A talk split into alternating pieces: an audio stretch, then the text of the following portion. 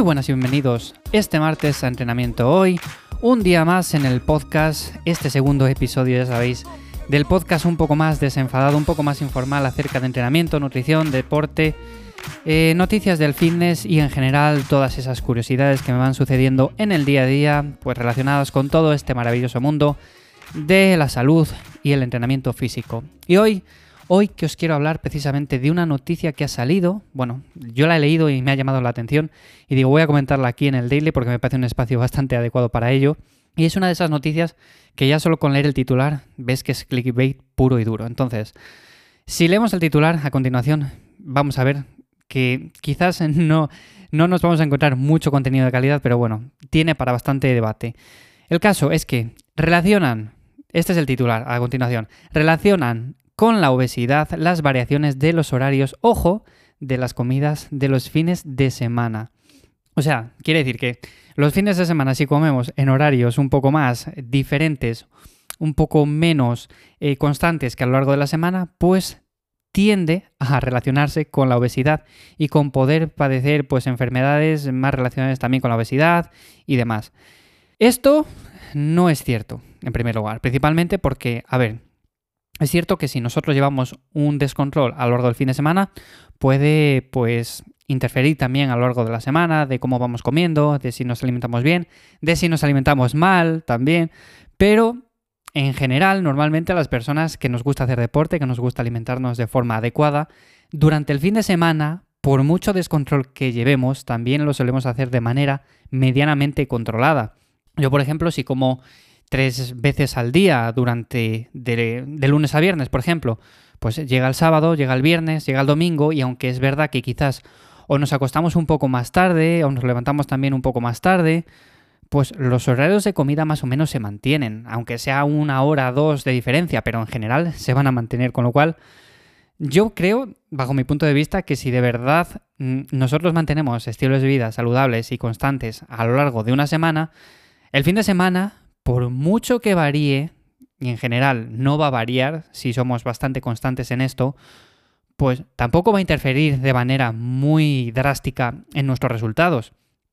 Y más aún, si nosotros tenemos fines de semana que normalmente son muy descontrolados, muy locos, que cambiamos mucho los horarios, es que nosotros también pues llevamos un descontrol a lo largo de la semana. No conozco a nadie que, por ejemplo, que lleve una semana muy, muy controlada en cuanto a comidas, entrenamientos, y llegue el fin de semana y no sepa ni lo que hace con su vida, se levante a unas horas que no conoce a nadie, en general, tenga una vida completamente diferente a lo que hace entre semana. Pero sí que conozco a muchas personas que quizás el fin de semana se pasan de fiesta demasiadas horas, se levantan tarde, pero en general durante la semana no es que tengan una vida y unos horarios muy controlados, con lo cual yo creo que más bien esto interfiere en que si nosotros llevamos un estilo de vida más o menos controlado a lo largo de toda la semana, de todos los meses, siempre lo vamos a tener controlado también a lo largo del fin de semana.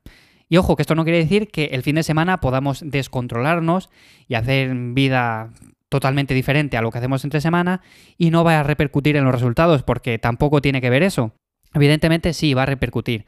Y si nos gusta entrenar y nos gusta ir progresando semana a semana, pues posiblemente quizás eso de salir de juerga y estar hasta las tantas y levantarse tarde, pues no sea la mejor idea en ese sentido.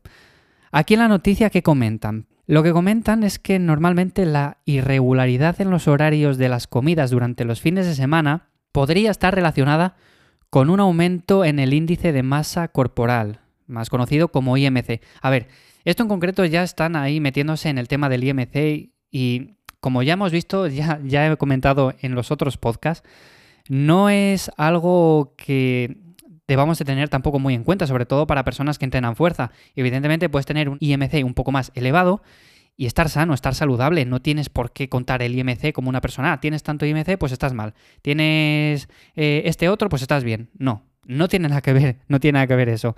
Entonces el IMC yo creo que es un marcador un poco obsoleto en este sentido y no nos indica nada. Pero bueno, ¿Qué más comentan? Eh, es una nueva conclusión de un nuevo estudio, trata que llega. Y eh, también comentan que es importante la regularidad en los horarios de las comidas para el control del peso y podría ser un elemento a tener en cuenta como parte de las pautas nutricionales para prevenir la obesidad. Hombre, evidentemente, tener unos horarios más regulares en las comidas pues es lo más recomendable. No vamos tampoco a decir que no. Y normalmente comemos eh, a las 9, a las 3 y a las 10 de la noche, pues sería recomendable no variar esos horarios de comida mucho. Y si les variamos que sea mínimamente por algún día que pase en concreto que variemos, pues no va a pasar nada. Eh, lo que nos dicen, por eso lo que comentaba aquí, que es una noticia un poco engañosa, es que dicen normalmente que si tendemos a modificar estos horarios durante los fines de semana con demasiada frecuencia, pues tendemos a tener más obesidad. Bueno, yo, bajo mi punto de vista, que he trabajado con horarios muy diferentes, pero muy, muy diferentes durante varios días consecutivos, eh, puedo decir que variar el número de comidas no me ha hecho engordar más. Evidentemente he tenido una actividad física que he realizado, he llevado una dieta saludable, comiendo verduras, comiendo frutas. evidentemente al final esto no ha repercutido. Ha repercutido, sí, en mi rendimiento y ha repercutido en muchas otras cosas, en mi descanso, pero esto interfería más porque trabajaba de noche y trabajaba en unos horarios que quizás no fueran lo más recomendable quizás para una persona que encima practica bastante deporte. Pero bueno, eso ya es otro tema. Y como comentan también, en los últimos años se ha demostrado que el cuerpo asimila de manera diferente las calorías en función de la hora del día. Bueno, evidentemente sí, las asimila diferente, las asimila diferente y no es lo mismo meterse unas gachas de avena a primera hora de la mañana nada más levantarse que metérselas a las 4 de la mañana eh, porque te levantas al baño. Evidentemente no, no es lo mismo. El cuerpo no está acostumbrado a que durante la noche, en ese periodo de ayuno prolongado, eh, tengamos que meterle pues, alimentos. El ayuno ya hemos visto que es sano, es bueno también hacer periodos de ayuno eh, prolongados en el tiempo. No hace falta tampoco extenderse 24 horas, ni día y medio, ni 16, ni nada por el estilo, pero un mínimo de 12 horas sí que es recomendable mantener un ayuno. Y entonces, en este sentido, eh, comer a lo largo de la noche, pues hombre, no es muy recomendable. Por lo tanto, simplemente para resumir esto y que no se me alargue el podcast demasiado hoy, eh, la noticia no tiene mucho interés en sí, simplemente relacionan la obesidad con esas variaciones de los horarios durante el fin de semana y, bajo mi punto de vista, si llevamos un estilo de vida saludable, variar esos horarios, aunque sea el fin de semana y aunque sea de forma drástica, no va a repercutir demasiado en nuestra forma física. Quizás sí que repercuta en el entrenamiento, en la recuperación, pero eso ya sería más cuestión del descanso, de cómo estamos durmiendo, de cómo estamos eh, descansando esas horas en las que estamos durmiendo y en definitiva de todo lo que ello conlleva. También los horarios de comida interfieren un poco, pero evidentemente no vamos a engordar por al final cambiar esos horarios durante dos días a la semana. Y más si llevamos un estilo de vida controlado, saludable a lo largo de la semana.